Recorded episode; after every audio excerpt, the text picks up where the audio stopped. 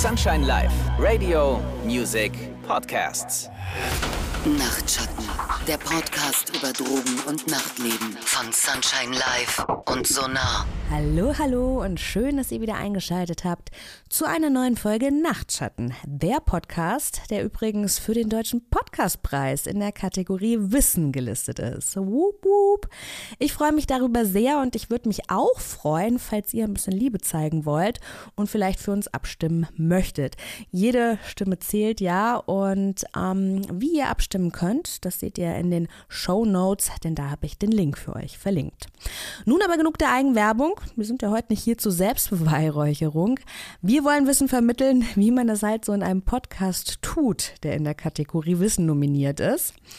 Ähm, ja, diese Folge trägt also nicht umsonst den schönen Titel Die grüne Hoffnung.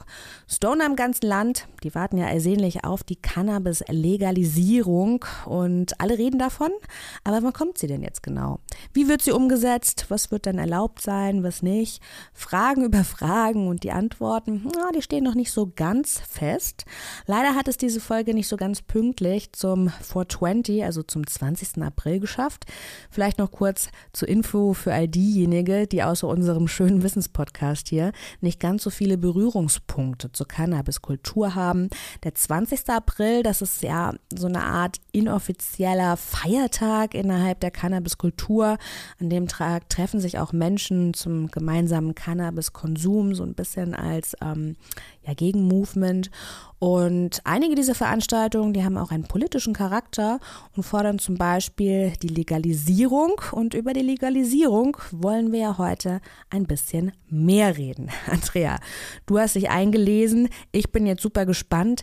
Was ist denn nun verboten? Was ist nicht verboten? Und wo sind überhaupt diese Coffeeshops, auf die wir alle warten? Ja, du hast vollkommen recht. Ganz so einfach ist es tatsächlich nicht. Was erlaubt sein soll, sind nicht gewinnorientierte Gemeinschaften, sogenannte Cannabis Social Clubs. Und die dürfen dann an ihre Mitglieder für den Eigenkonsum Cannabis abgeben. Und zwar an über 25-Jährige 25 Gramm pro Tag, beziehungsweise maximal 50 Gramm pro Monat, sowie sieben Samen oder fünf Stecklinge pro Monat für den Eigenanbau zu Hause. Das sind jetzt schon total viele Infos behaltet einfach im Hinterkopf, ähm, werdet Mitglied in einem Cannabis Social Club und dann könnt ihr euch entscheiden, ob ihr dort Cannabis erwerbt oder ähm, ob ihr vielleicht Lust habt, äh, so ein bisschen Homegrow zu Hause zu veranstalten. Mhm. Jetzt wäre natürlich die Frage, wir hören später noch mehr zu den Cannabis Social Clubs. Das klingt ein bisschen elitär auch irgendwie. Ähm, kannst du vielleicht schon mal sagen, ab wann darf ich Mitglied werden? Ab 16 oder wie läuft's?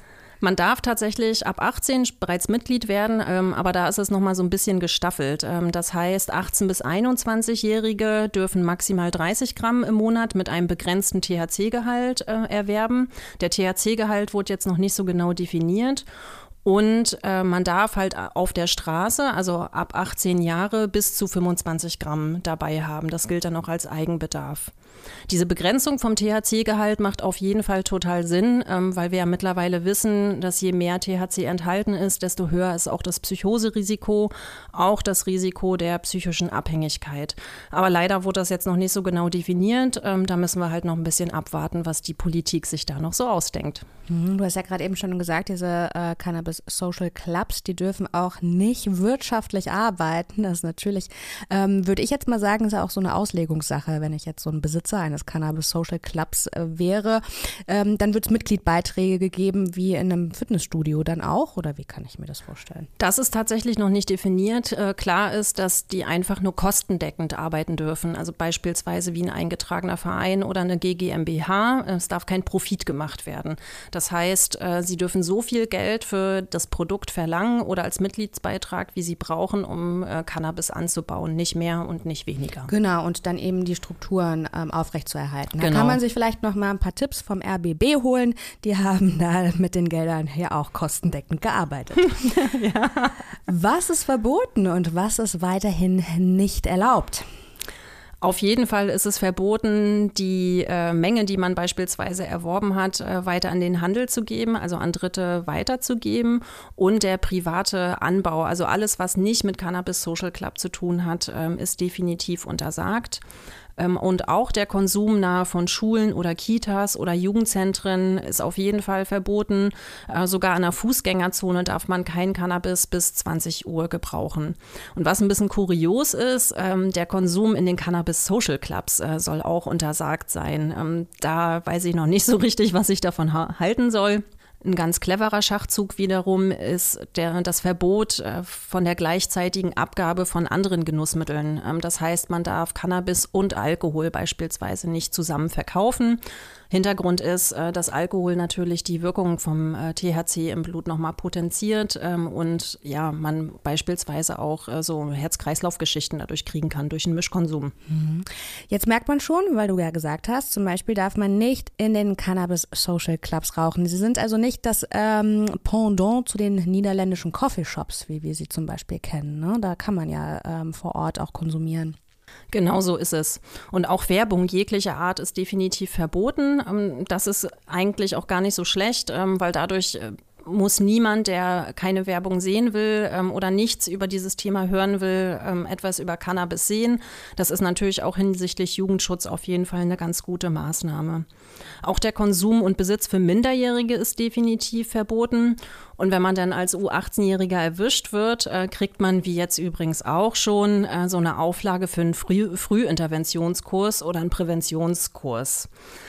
Das sehe ich ähm, ehrlich gesagt total kritisch, ähm, weil das kostet Geld. Das machen die Drogenberatungsstellen. Gerade in Metropolen wie Berlin, Hamburg ähm, sind die Drogenberatungsstellen jetzt schon ähm, an ihrer Kotzgrenze, was äh, Personal betrifft. Ähm, wir haben Fachkräftemangel, die Leute müssen ausgebildet werden. Und aus der Erfahrung ähm, heraus ist es auch mit diesen Präventionskursen ein bisschen schwierig. Es gibt keine Standards dafür, es gibt so ein paar Manuale, aber wie das die Leute so machen, das wird nicht so richtig überprüft. Und die Jugendlichen müssen ja auch erstmal zu den Kursen hinkommen. Das heißt, äh, die Jugendämter, Jugendgerichtshilfen und auch die Polizei, die Gerichte müssen Bescheid wissen, wer diese Kurse macht. Und das klappt jetzt schon wirklich eher dürftig dürftig und es ist unglaublich viel Arbeit äh, für die Drogenberatungsstellen, da hinterher zu sein und das Netzwerk zu pflegen. Und dadurch, dass wir ja keine Steuereinnahmen haben werden durch diese Cannabis Social Clubs, äh, frage ich mich halt wirklich, wie das finanziert werden soll. Mhm. Zumal selbst wenn man Steuer einnehmen würde, bedeutet das ja nicht, dass sie notwendigerweise auch in diesem, also dass die Einnahmen in diesem Bereich dann auch wieder ausgegeben werden. Jetzt bleiben wir noch mal ganz kurz bei diesen Kursen, weil du gesagt hast, die sind jetzt schon im Prinzip schlecht besucht, kaum evaluiert und ähm, ich frage mich erstmal, müsste doch jemand, ein, eine Jugendliche, ein Jugendlicher, müsste ja erstmal beim Kiffen erwischt werden. Weil Rauchen ist ja jetzt, kann man ja schon früher als 18 Jahre, das ist ja früher gestattet. Ja. Und ähm, ist es dann Ordnungsamtgeschichte? Ist es, werden die dann so wie bei Corona dann hier Patrouille laufen und um die Cannabis Social Clubs schleichen und dann nochmal Persus kontrollieren? Also, oder wird es, also wird es Polizei, wird es Ordnungsamt das machen? Das ist ja auch so eine Frage, ne? Sie müssen ja erstmal erwischt werden. Genau, und das ist ja jetzt quasi ganz genauso. Und die meisten Jugendlichen tatsächlich, die beispielsweise in den Drogenberatungsstellen landen, die wurden äh, vor der Schule erwischt oder in der Schule erwischt. Äh, manche wurden auch ähm, Straßenverkehr oder hier Görlitzer Park, äh, so die Klassiker. Ähm, da werden Jugendliche halt erwischt, wo viele Kontrollen gemacht werden. Das entlastet aber wiederum nicht die Polizei. Das ist ja auch ein so ein Riesenpunkt gewesen, dass die Polizei entlastet werden soll. Ähm, vor allen Dingen auch ähm, die ganzen Strafverfahren. Klar, wenn jetzt Frühinterventionskurse eingeführt werden, haben wir die Strafverfahren nicht mehr, aber irgendjemand muss ja auch diese ganzen Fälle dann bearbeiten von Jugendlichen, die beim Kiffen erwischt werden. Ähm, hin oder her, egal wie es kommt, ähm, äh, Jugendliche unter 18 sollten ähm, definitiv nicht regelmäßig Cannabis gebrauchen. Da muss man sich irgendwie was einfallen lassen. Ob das jetzt so der Weg ist, der äh, am vielversprechendsten ist, ähm, da bin ich mir noch nicht ganz so sicher. Ja, also ganz so sicher warst du dir ja auch noch nicht bei den Cannabis Social Clubs, wie du darüber denken sollst. Du hast ja eben gerade schon gesagt, kaufen darf man dort, konsumieren eben nicht. Gibt es dann noch weitere Regeln, auf die wir uns da einstellen müssen? Also grundsätzlich halte ich Cannabis Social Clubs für eine total gute Idee. Ähm, es sollte aber nicht ähm, das einzige Mittel zur Wahl sein. Eine Kombination aus Fachgeschäften und Cannabis Social Clubs wäre total fair. Das Problem bei den Cannabis Social Clubs ähm, wäre dann zum Beispiel, dass nicht jeder im Club Mitglied werden möchte. Und du musst ja Mitglied sein. Und wenn du zum Beispiel ein äh, Gelegenheitskonsument bist, ja, ist man dann Mitglied? Macht man das dann? Oder geht man dann im Zweifel doch einfach runter um die Ecke und holst beim Dealer auf der Straße? Das ist halt so eine Frage, die dann relativ schnell aufkommt. Vor allem, wenn ich mir, wie du gerade schon sagst, ich bin Gelegenheitskonsumentin, möchte vielleicht nur mal einen, weil ich jetzt irgendwie eine große Herausforderung äh, zu bewältigen habe oder was ganz Schönes passiert ist, was ich feiern möchte, dann muss ich erstmal einen Mitgliedsantrag stellen. Das bedeutet, mit meinem Belohnungsjoint äh, wird es erstmal nichts, weil muss erstmal einen Mitgliedantrag stellen, dann muss ich meinen Mitgliedsbeitrag wahrscheinlich auch bezahlen. Also je nachdem. Das ist jetzt nicht niederschwellig. Ne? Nee, das auf keinen Fall. Ähm, und da merkt man schon, je niedrigschwelliger das ist, ähm, desto mehr drängen wir eigentlich den Schwarzmarkt ähm, zurück. Das ist auch so eine Regel.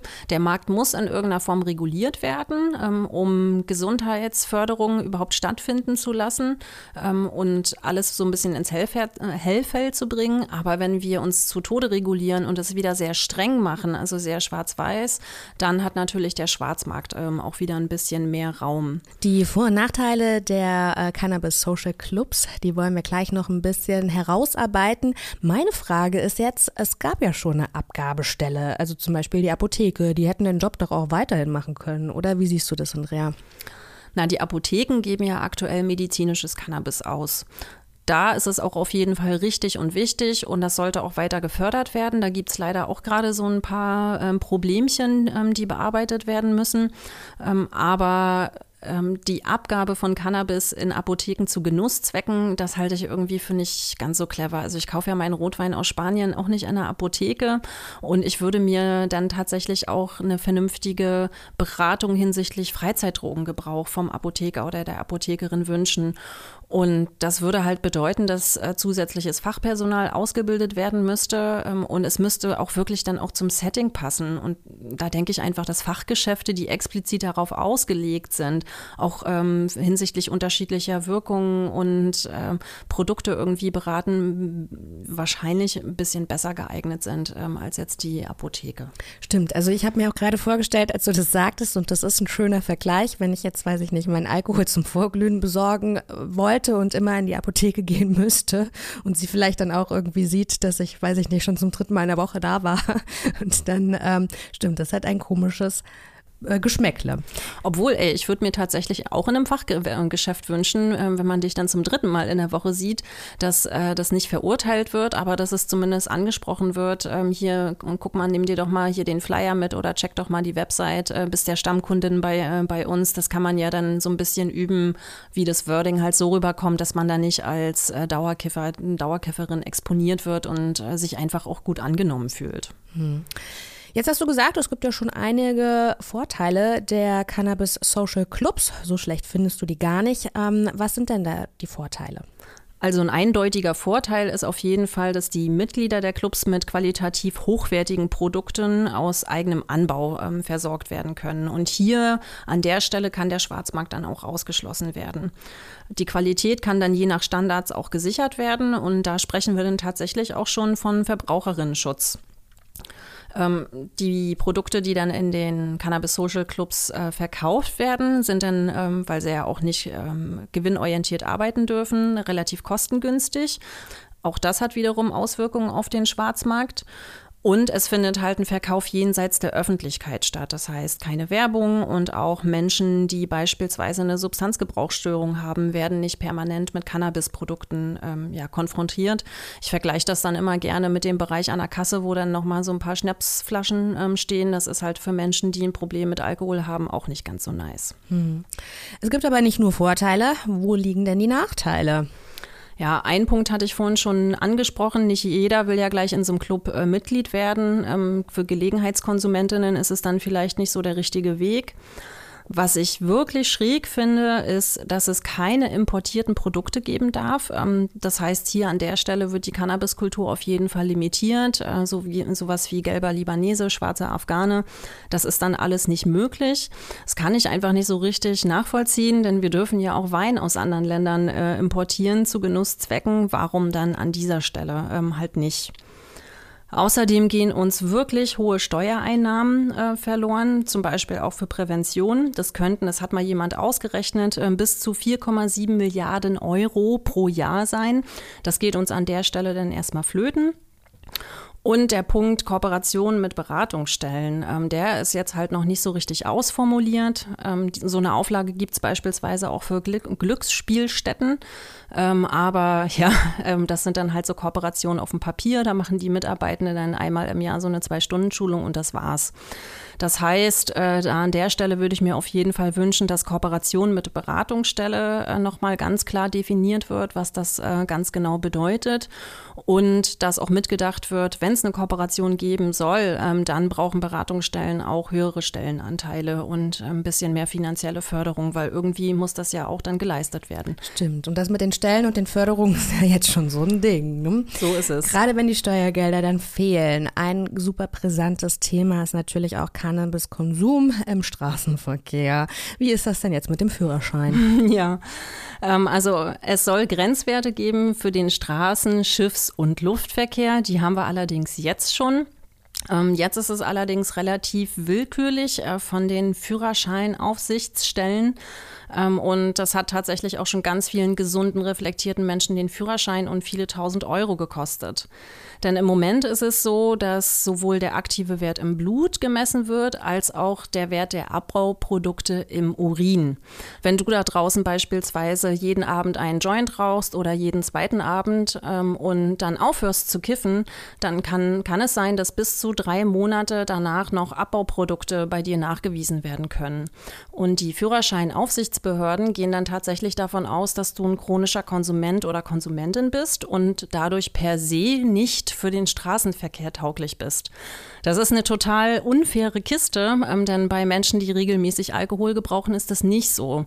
Ähm, da wird zwar auch ab einem bestimmten Promillwert gesagt, hier, das ist aber komisch, dass du äh, gar keine Auffälligkeiten zeigst, aber der ist im Vergleich zu diesem Cannabiswert äh, wesentlich höher. Also man, man kann viel mehr alkoholabhängig gebrauchen, als man cannabisabhängig gebrauchen kann. Was natürlich ganz gut ist, dass äh, auch der aktive Wert im Blut gemessen wird. Das ist ja der Wert, der tatsächlich etwas darüber aussagt, ob man intoxikiert Auto fährt. Ne? Ähm, das ist das gleiche wie der Atemalkoholtest beispielsweise. Das ist auch gut so, sollte auch so bleiben, ist auch wichtig und richtig. Äh, niemand sollte berauscht Auto fahren, egal mit welcher Substanz. Ähm, man kann natürlich, äh, um so sicher zu gehen, selber auch Tests machen. Ähm, das ist aber nicht ganz so einfach. Ähm, es gibt ja beispielsweise Tests, die wir in der Apotheke kaufen können, so für unter 10 Euro. Äh, beispielsweise für Schweiß und Urin. Die sagen aber leider nichts über deinen Wert in den Abbauprodukten aus. Die sagen nur, was jetzt aktuell verfügbar ist und aber nicht, ob du gerade äh, akut berauscht bist oder ob du chronisch konsumierst der Test ist halt einfach positiv oder negativ. Da hatten wir ja auch schon ähm, Nachfragen von ZuhörerInnen, die, die sich gewundert haben, die haben gesagt, sie nutzen solche Tests, aber sie fragen sich, wie valide oder qualitativ hochwertig die sind oder ob sie da vielleicht nur Geld ausgeben für so eine falsche Sicherheit. Also wo bekomme ich die Tests, was kosten die vielleicht und ähm, sind die denn so verlässlich, wie sie mhm. auch beworben werden? Ja.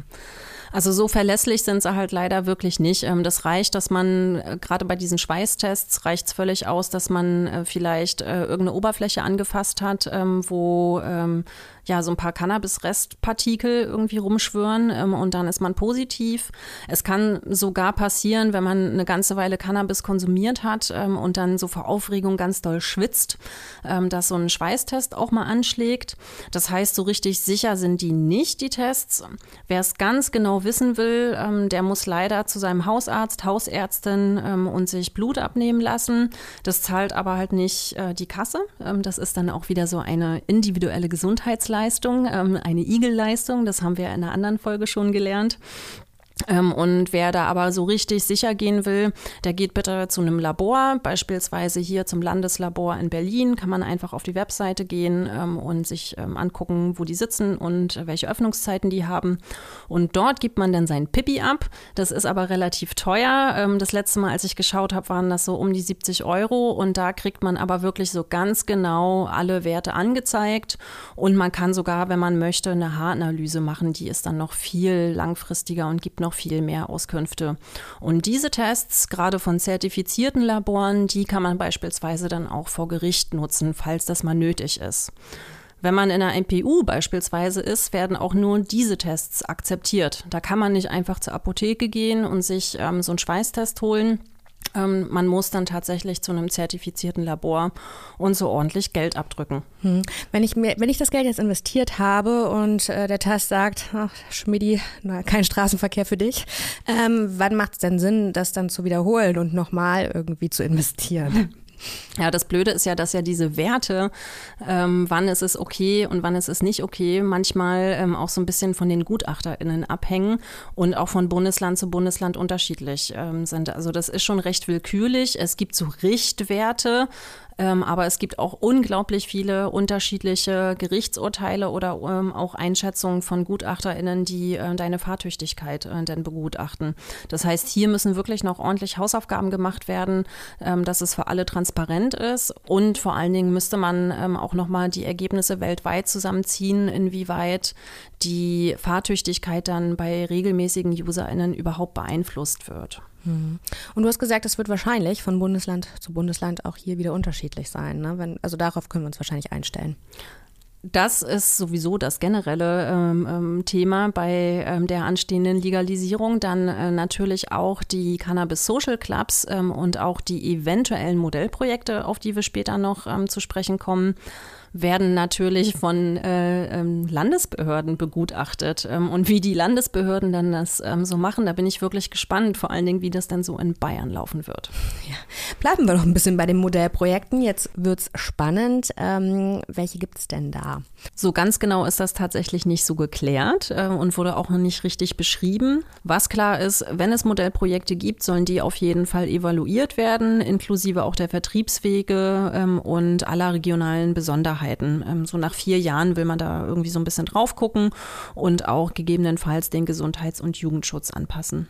Jetzt kann ich mir unter der Bezeichnung Modellprojekt noch gar nicht so viel vorstellen. Was werden denn Modellprojekte sein? Vielleicht so ein Laden mit Edibles, also so leckere Süßigkeiten aus Cannabis? Oder wie wird es sein? Auch das ist tatsächlich noch so ein bisschen unklar. Modellprojekt bedeutet eigentlich, dass man ein Konzept einreicht, beispielsweise für ein Cannabis-Fachgeschäft mit einer bestimmten Ausrichtung, bestimmte Sorten ähm, oder unter einem bestimmten Credo oder nur für einen bestimmten Personenkreis.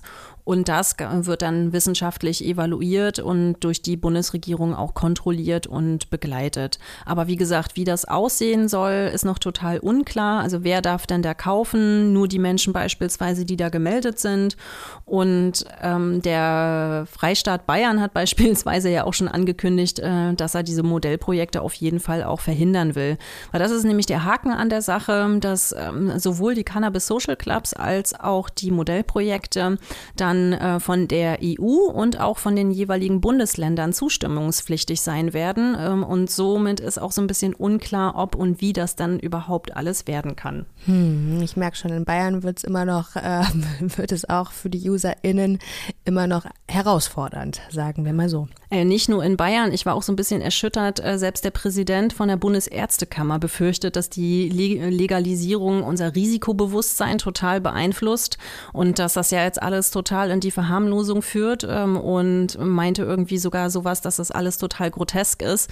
Aber auf die Aussage würde ich tatsächlich auch nicht ganz so viel geben, weil der gute Mann ist nämlich auch dagegen, ähm, dass man äh, in den äh, Mitgliedsbriefen von der Bundesärztekammer äh, sehr geehrte Ärztinnen äh, und Ärzte schreibt. So. Also Arzt reicht für ihn auch völlig aus und da merkt man auch schon, aus welcher Ecke der kommt. Der wählt bestimmt auch CSU. Ja gut, also kein Freund von Gendern, kein Freund von Cannabis, das können wir an dieser Stelle nochmal zusammenfassen. Ähm, wie ist denn das mit dem Jugendschutz? Kannst du da sagen, welche Regelungen, auf welche Regelungen man sich da vielleicht schon einigen konnte? Also man hat angesagt, dass es Regelungen für einen maximalen THC-Gehalt für Heranwachsende geben soll, also in diesem Fall auch bis 21.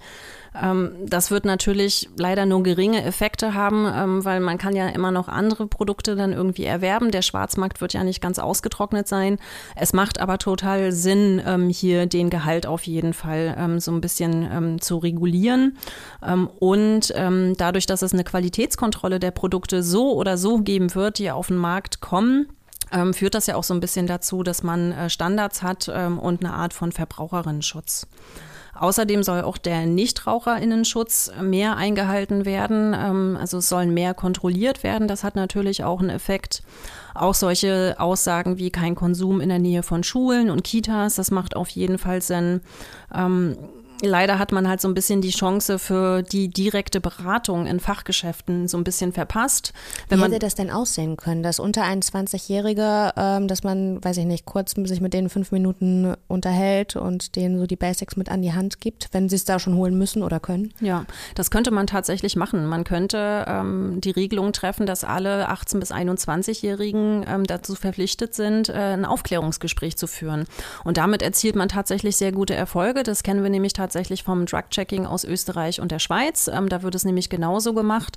Und da geht es gar nicht darum, dann den Gebrauch zu bewerten, sondern einfach ein paar Tools an die Hand zu geben und ein paar Fragestellungen für sich selber, dass man seinen äh, Drogengebrauch so ein bisschen ähm, ja, auf dem Schirm hat, äh, so wie wir das hier im Podcast auch immer berichten, ne? dass man sich äh, immer mal wieder eine Frage stellt, ob sich der Konsum beispielsweise verändert hat, welche Gefühle auch irgendwie dazugehören und dass man einfach ähm, ja als äh, Betreiber oder Betreiber Betreiberin von so einem Fachgeschäft ähm, an der richtigen Stelle dann auch eine gute Information rausgibt. Ähm, hey, geh doch mal zu der Beratungsstelle oder XY ist dann und dann da. Ähm, ich mache mir jetzt ein bisschen, ich mache mir vielleicht ein bisschen Gedanken. Ähm, da da gibt es ja viele Wege, ähm, um auf kritischen Konsum so ein bisschen aufmerksam zu machen. Ja, oder bevor der Konsum auch kritisch wird, kann man ja vielleicht auch ein schönes Konsumtagebuch verschenken. Ne?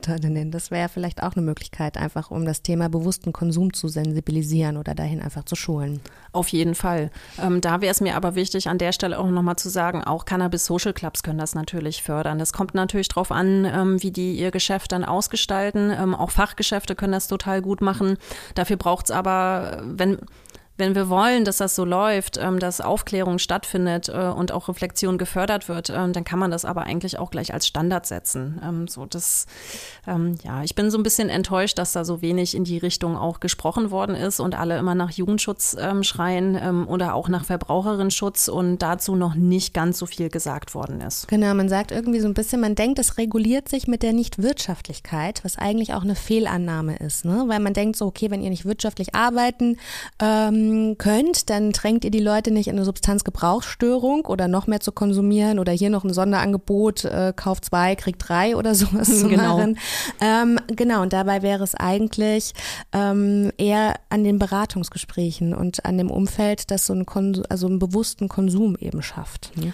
Auf jeden Fall. Und was wir uns auch immer wieder in Erinnerung ähm, rufen müssen, der unregelmäßige, sporadische Gebrauch von Cannabis bei jungen Leuten, der ist per se nicht gefährlich. Ähm, was heißt nicht gefährlich? Das ziehe ich nochmal so ein bisschen zurück. Jeder Konsum, jeder Gebrauch von Substanzen birgt natürlich ein bestimmtes Risiko.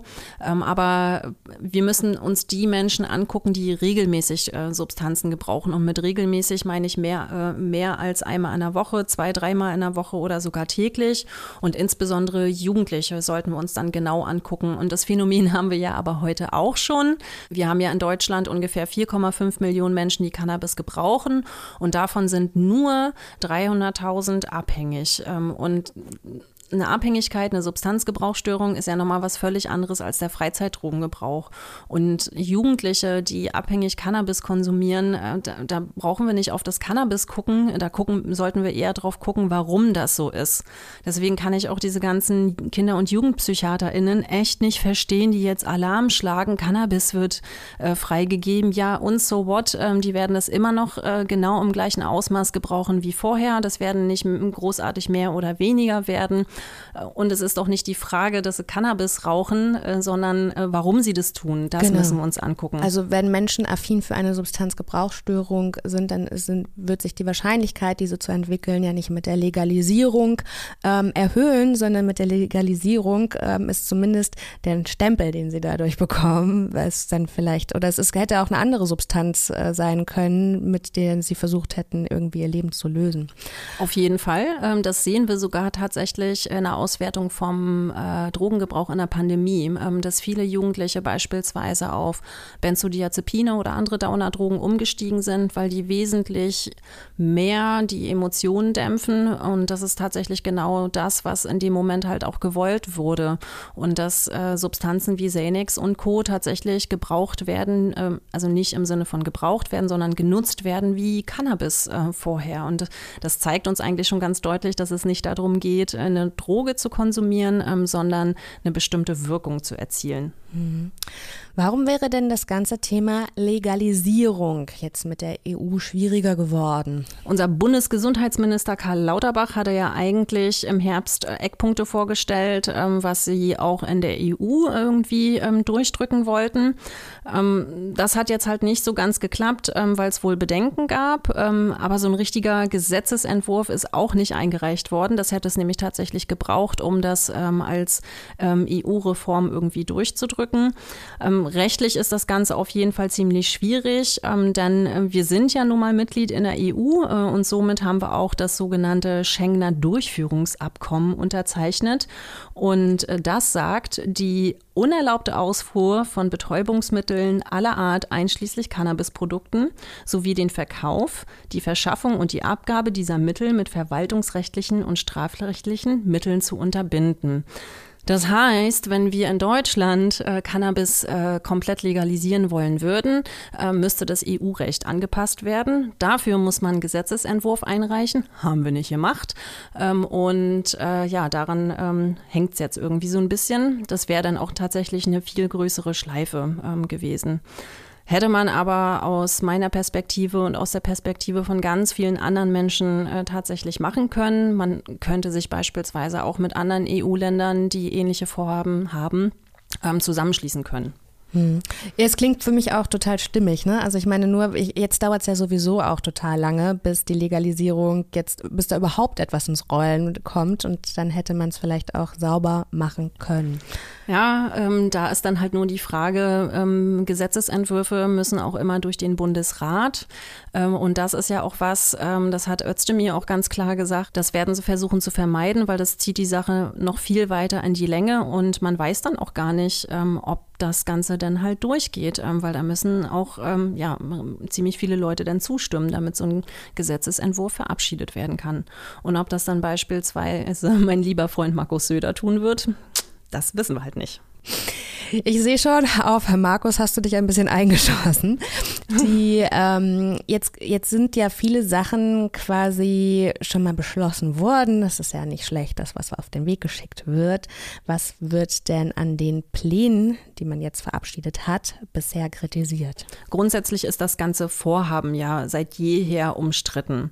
Ne, die erhoffte Eindämmung des Schwarzmarktes äh, wird auf jeden Fall so eher schwierig und ihr habt es vorhin auch schon so ein bisschen rausgehört, es wird auch ein sogenannter Graumarkt entstehen. Ähm, das heißt, ja, Leute, die nicht Mitglieder werden wollen, ne, in so einem Cannabis Social Club, die sind ja dann gezwungen, hier weiterhin an der Ecke zu kaufen. Genau, die kaufen dann auf dem regelhaften Schwarzmarkt, ne? aber die Leute, die beispielsweise bei so einem Modellprojekt äh, ihr Cannabis beziehen oder ähm, über eine Pflanze ähm, Homegrow, ähm, diese ähm, über den Cannabis Social Club erhalten haben, so ein Steckling oder so ein Samen oder auch ihr Cannabis da gekauft haben, die Wahrscheinlichkeit, dass das weiterverkauft wird oder verschenkt wird, äh, die bleibt natürlich, äh, die bleibt natürlich bestehen, das ist ganz klar.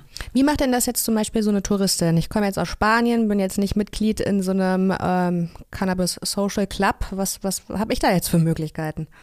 Ja, wenn beispielsweise bei einem Modellprojekt ähm, das auch ausgeschlossen wird, dass du als nicht ortsansässige gemeldete Person Cannabis dort beziehen kannst, ähm, dann ähm, wirst du als Touristin auf den Schwarzmarkt ähm, zurückgreifen müssen. Das ist dann ganz klar, wenn das nicht geregelt ist. Also das sind wirklich super viele Informationen, die müssen jetzt in mir auch ein bisschen arbeiten. Andrea, wichtige Frage, wichtigste Frage vielleicht, wann geht's denn eigentlich los?